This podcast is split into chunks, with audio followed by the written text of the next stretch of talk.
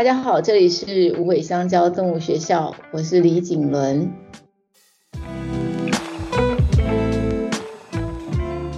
今天要跟大家做的练习是练习十一，哪一种生气？依照惯例，我们今天也是邀请到了一位特别来宾，她是 Blythe，绰号叫土匪姐姐。嗨，土匪姐姐。Hello，Hello 大家好，我是土匪姐姐，A.K.A. Blythe。好，土匪姐姐她是现在是呃许多大学的英文系的讲师，那她也斜杠了做了许多的事情，当中呢有一样，她就是呃用自己的猫或者她所认识的猫作为呃角色来创作许多的版画。那也有有有呃绘画，那么呃其实我认识土匪姐姐很久了哈，就是在本农仓库的时代。如果大家对于本农仓库的商品的土匪袋有印象的话，就会知道土匪其实是一只非常在呃许多角色里面做角色扮演的猫。那这个角色扮演到底是怎样的角色扮演呢？就是 Blyce 你可以替我们解释一下吗？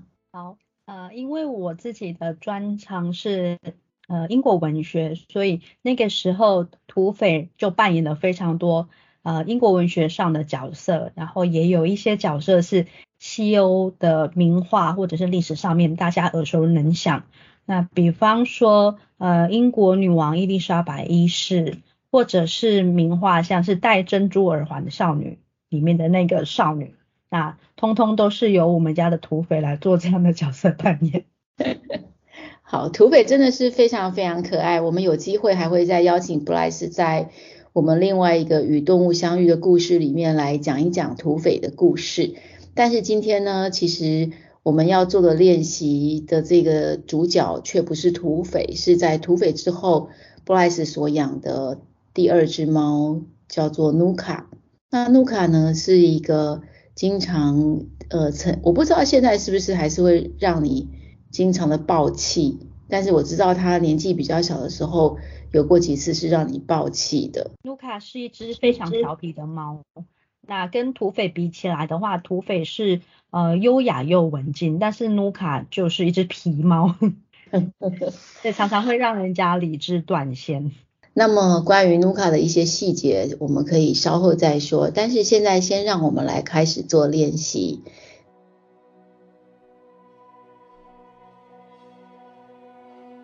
我们可以先放松一下心情。那关于我们今天要做的练习，是以书写比较多。好，现在我们开始了。好，这是一个要回忆我们跟动物生气的一个练习。所以现在先让我们来浏览一下自己的记忆库，快速的浏览。然后我们现在用笔来把我们对动物生气的事简单的记下来。你曾经生气过吗？然后你生气的时候是哪一只动物惹你生气的呢？我们今天要讲的生气是瞬间，你现在我在问的时候，你瞬间就产生了那个生气的画面。还有生气的情节，还有当时的情况，我们必定是生气到已经是冲破那个理智线，才有可能让我们现在忽然就马上记了起来。好，那我们先来回忆一下，当时是发生了什么事情，可以很简单的速记下来。当时的生气导火线是什么？这个导火线发生之后，后来。你有什么反应？你做了什么事？你还记得吗？也是速记，很快的把它记下来。那你对于这个所发生的事情的反应的当下，在当时还有其他人在吗？还是只有你跟他呢？然后你的反应让他后来有了什么样子的呃行为，或者是他做了一个什么样的举动？来对应到你的生气呢？还有这件事怎么收尾的？这件事怎么结束的？结束之后，当你不再生气的时候，你们两个怎么和好的呢？有可能你不记得怎么和好了，你们就是和好了。但是他可能看起来没有什么不一样，但是这一次的爆气事件对他之后有没有什么影响？他会不会因为你的什么样的举动而让他因为回忆到这天的事情有什么样退缩的肢体语言吗？或是他完全是没有感觉的，一直愣愣的傻乎乎的动物呢？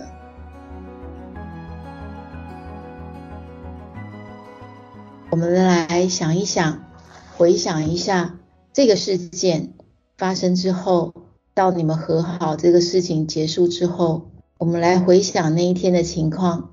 有可能，你有可能对于呃所发生的事情，你有可能不同的处理方法吗？要不要试着写写看，不同的处理方法会是什么？也许大家有机会可以来试着。为自己的这一个生气、爆气的事件来做一个处方单，这是什么样的处方单或处方签呢？就是假设你是一个，你把它，你把你自己当做是一个局外人，你看到这件事情的发生，然后你心里想着，嗯，我要未来，我要为这件事情来开一个处方签，让这个，呃，让这个之后的这个情绪反应或是情绪处理。可以有更好的方向前进。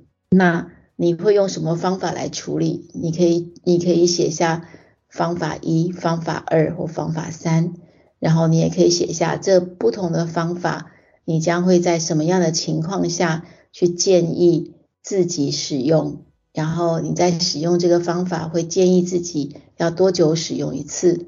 要使用多少天？这些处方的目的都会希望是。我们有可能可以用一个比较呃正向的思考跟正向的行为，来让自己能够去面对一个比较负面的情况。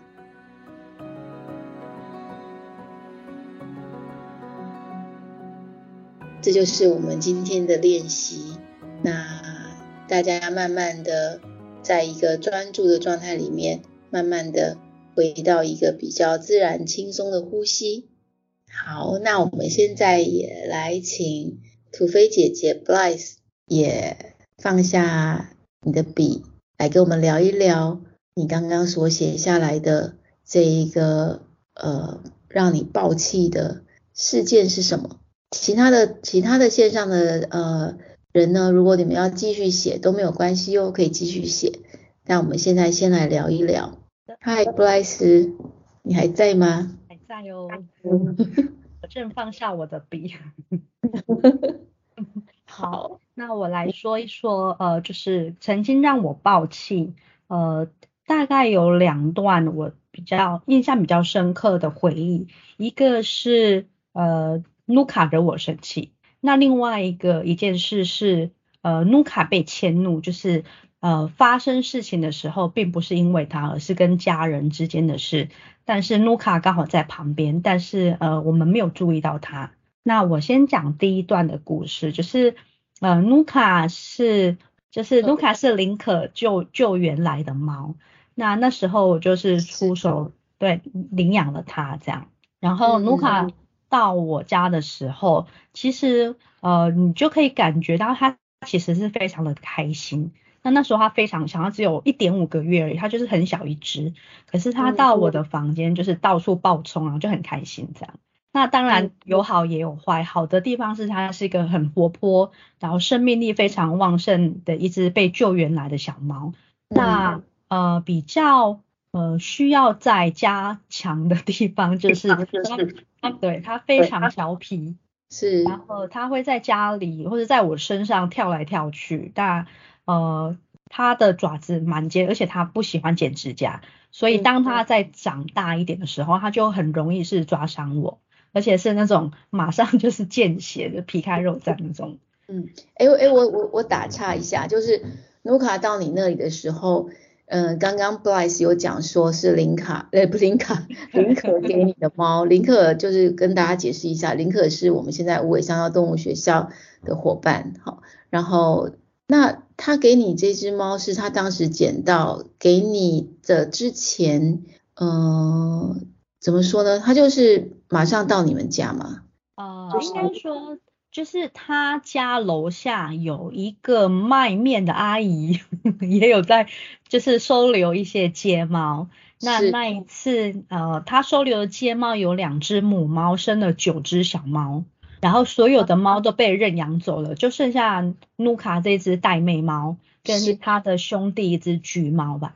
是。然后我就是在滑脸呃滑 IG 的时候，就看到林可拍了这这两只猫的照片。对。然后他旁边的文章他就写说。就只剩下这只玳妹没有人认养，其他那只橘猫也有人认养走，他就是很可怜这样。然后我看到他的那个样子，就不晓得，我就我就跟林可说，你可以帮我留下它吗？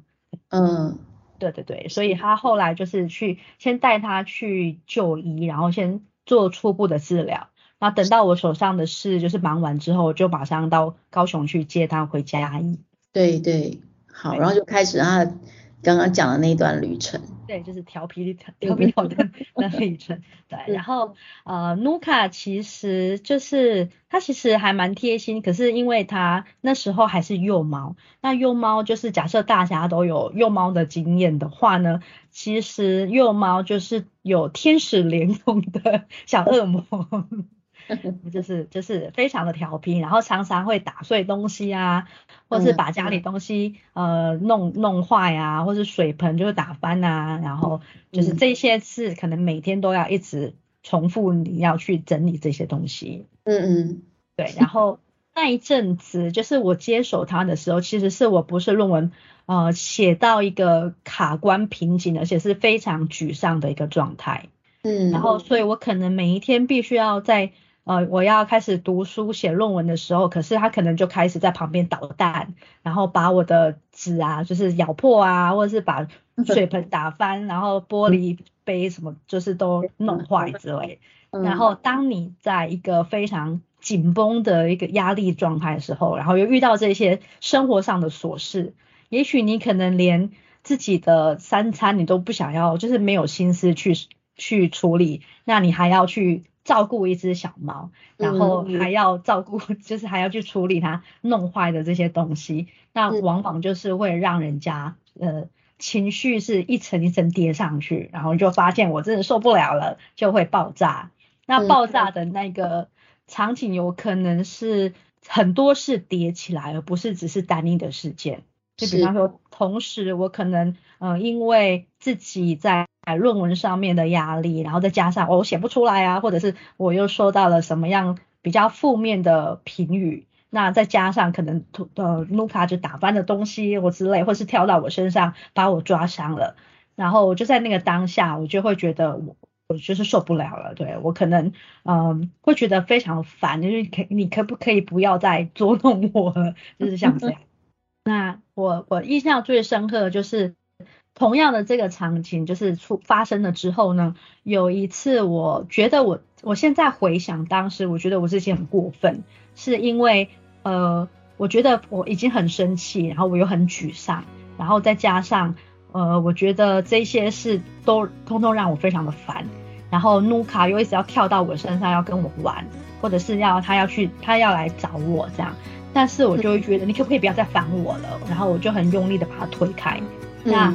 这一件事就是他，我把他推开之后，他又跳回来，就这样反复了两三次，嗯、但是我的力道就是会越来越大，当然是没有伤到他，嗯、但是在他也是一只非常小的小猫的时候，然后我把它推走的那个感觉，其实我觉得非常的不好。那、嗯、对，然后呃，当时候的卢卡的反应是，他。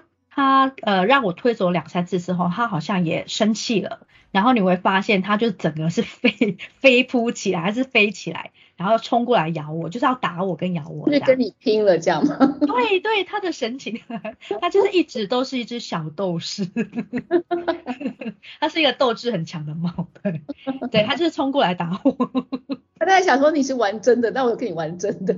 对对，可是你你我呃，我会觉得从他的表情，我会嗯感受到他其实也不开心，对，他是生气的状态，对，他咬我 就是不是那种平常在玩，是轻咬，他是很用力 咬下去，然后是要来打我，就是他觉得我可能是呃是坏人，或者是我是一个对他有威胁的人。那的确，因为我那时候把他推走那个状态，我觉得力道是蛮大的，但没有伤到他了。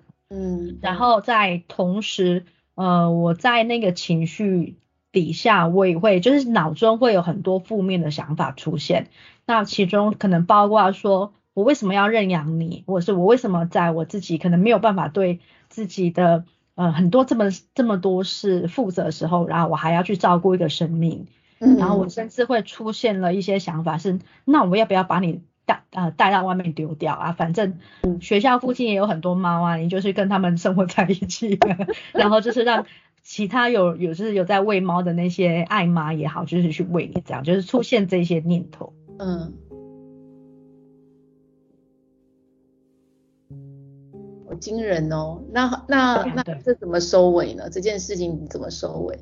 哦、呃，当下我其实有点忘记，呃，可是我记得我好像就是那一阵子，我常常会把自己，就是我会我会是一个卷曲的状态，我可能就是把头闷起来，然后就可能哭一阵子，或者是我就是。静静的就这样做一阵子，这样，嗯，对，然后收尾的点我也还记得，就是努卡自己走过来舔我的手，哦，对，他就是走过来，好像哎没事了一样，然后就舔了一下我的手，有一点像是说我们和好吧这样，嗯，应该是，或者是我觉得我可能那个负面的情绪跟沮丧、挫败的感觉太强烈了，然后他也许变成是过来安慰我的人。对。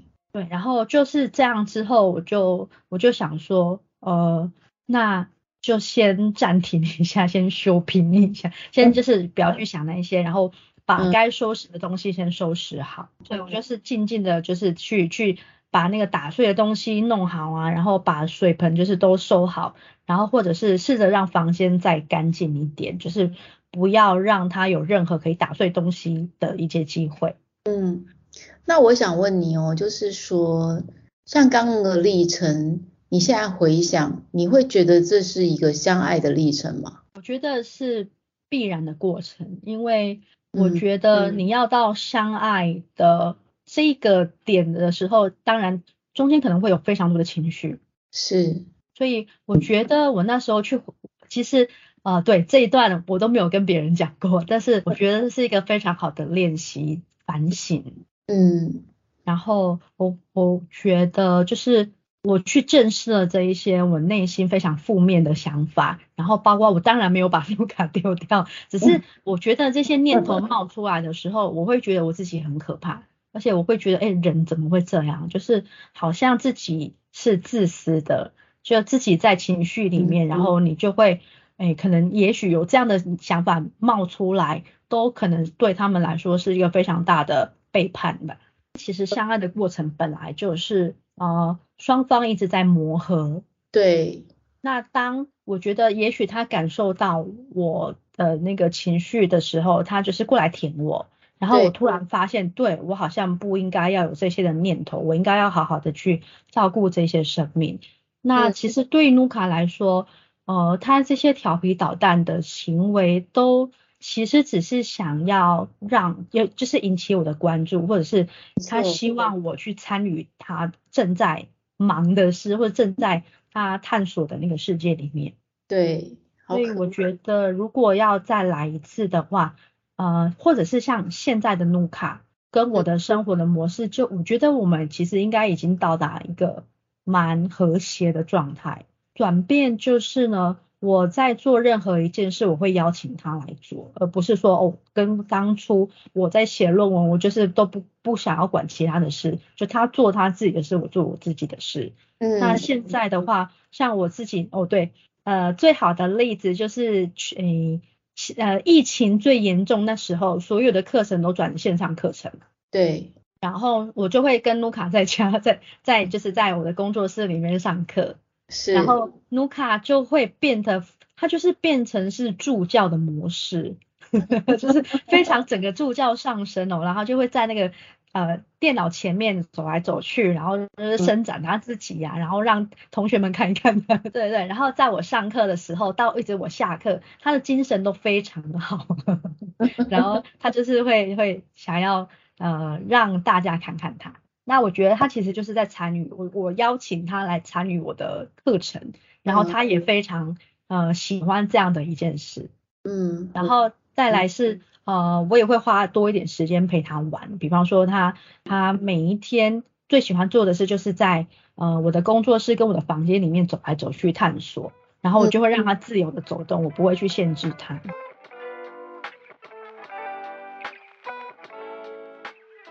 所以我刚刚听到两个处方，一个就是你，我觉得是还蛮感人的，就是你邀请他一起加入你的生活，我觉得这个很棒诶。然后第二个处方就是你，你发现说你愿意放释放出更多时间来陪他玩这件事情，可以就是可以呃让他有足够的电力被放掉。所以像到现在。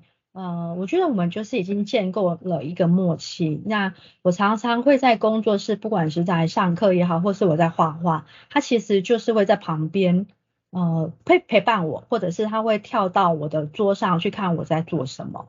那假设他就是，哎，他现在很知分寸，就是他知道我们的界限是什么。那像像我最常做的，可能就是就是我在做版画嘛，嗯，然后版画一定会用到油墨，然后 他。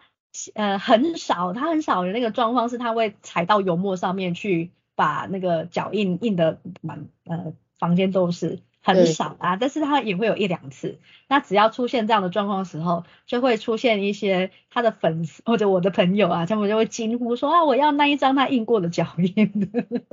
那我觉得也很好。嗯，对，没错。就不要去禁止他，就只要在安全的范围里面，我觉得我都不会去禁止他做一件事。嗯嗯、那你刚刚说还有第二个关于他是个受害者角色的那个？对。那一次就是他被迁怒，就是呃，我们我们家里有一些争吵，那反正家人之间就偶尔会出现这样的事，但是很少。那那一次就是我真的是爆气，就踩到我的地雷，然后我爆气之后，我竟然气到失去理智，我把手上的饮料就是往地上砸，那整个地板就是都是水的。对。然后卢卡那时候我没有发现他在旁边，那他可能有被饮料泼到，也有可能我我没有注意到他。但是等等到我注意到他，就是我们已经气结束了，然后再收拾残局，然后我回到我的房间才发现，哎，卢卡不见了，整个房子都找不到他，然后我们所有的家人就开始在找他，还包括呃离开家就在家门口附近巷子口，我妈还骑摩托车出去找，然后都发现就找不到卢卡，那那时候我就想怎么办？呢？卢卡不见了，会不会就是就是出去了或怎么样？对。哦，后来我就突然哎，不晓得为什么，我就突然哎想到，呃呃，就是某一个房间，床离那个呃衣柜有一个小小的缝，那以前他会去那边看一看，可是他从来没有钻进去过。然后我就突然想到了，我就拿手电筒往那个缝一照，然后就果然看到两只闪亮亮的眼睛在看。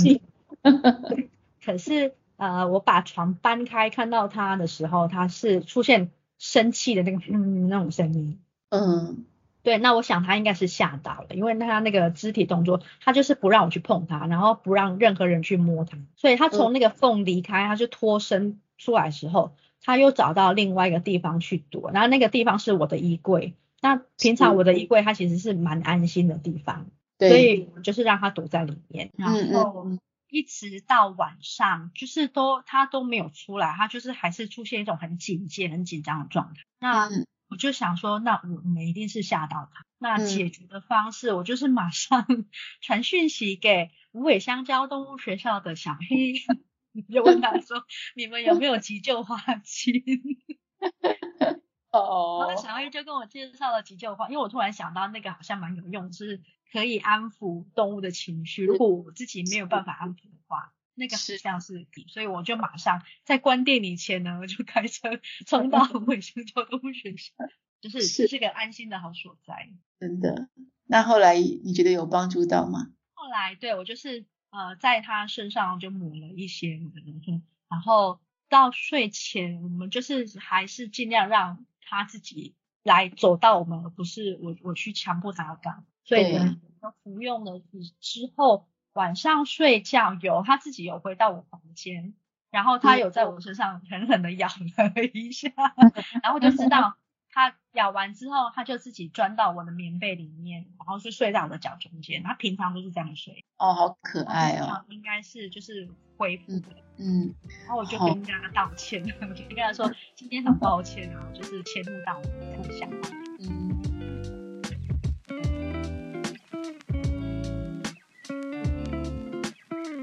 我觉得今天这两个故事都很棒诶，就是。其实第二个故事，我觉得我有一点意外得到了这个故事的感觉，因为其实第二个故事啊，呃，线上的朋友就是你们之后如果有机会，就是我们做到练习十九的时候，其实讲的主题是第二个故事。怎么说呢？就第一个故事是关于呃，我们因为某个事件爆气了，哦，然后我们在这个爆气的这个事件里面。动物本身，它其实不是一个害怕的状态，而它是一个也在生气的状态，然后人也在生气的状态的这样的一个呃情境，然后我们怎么对应跟后来的所发生的事情是怎么演变，然后跟后来我们怎么，我们可能有一些反反省，或是对动物有更加的了解。但是第二个故事其实讲的是，嗯。他们在一种恐惧的状态，这跟他们生气是不一样的。因为恐惧的时候的动物，他们其实会是，我都会把它解释成一种不能思考的情景，就是它就好像刚刚说，你把什么东西搬开，其实它在里面，它就是还在一个紧绷的状，然后它它会希望躲起来，然后一直希望找个地方躲起来。那当动物恐惧的时候，其实人。对他们最好的方式是什么呢？其实我觉得你处理得非常好，就是我们不要去强迫他要做什么，我们让他知道我们就在旁边，我们就在附近，然后我们没有改变，我们当然你也就是跟他道歉了，我相信他也感受到这个心意，所以我觉得到了最后晚上睡觉的，他又到你的脚边睡觉，那真的是一个很棒的 ending。就这整个我觉得是一个很好的示范诶，就是。关于动物如果是恐惧的时候，我们该怎么处理？这样，所以我觉得是一个意外得来的很棒的另外一个收获。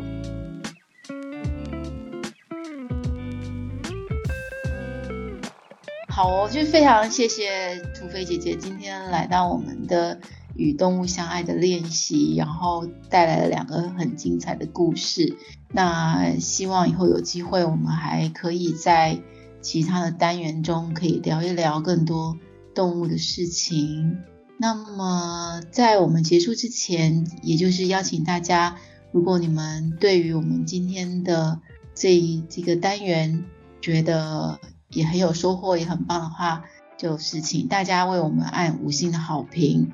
那么也可以给我们一些呃赞助，来让我们可以为狗狗、猫猫买罐罐。那另外就是也更欢迎你们留言给我们，还有就是今天的单元，如果你们也有自己很棒的处方想要跟我们分享，当然就更欢迎。好的，那谢谢土匪姐姐，好，我们下一次见，拜拜。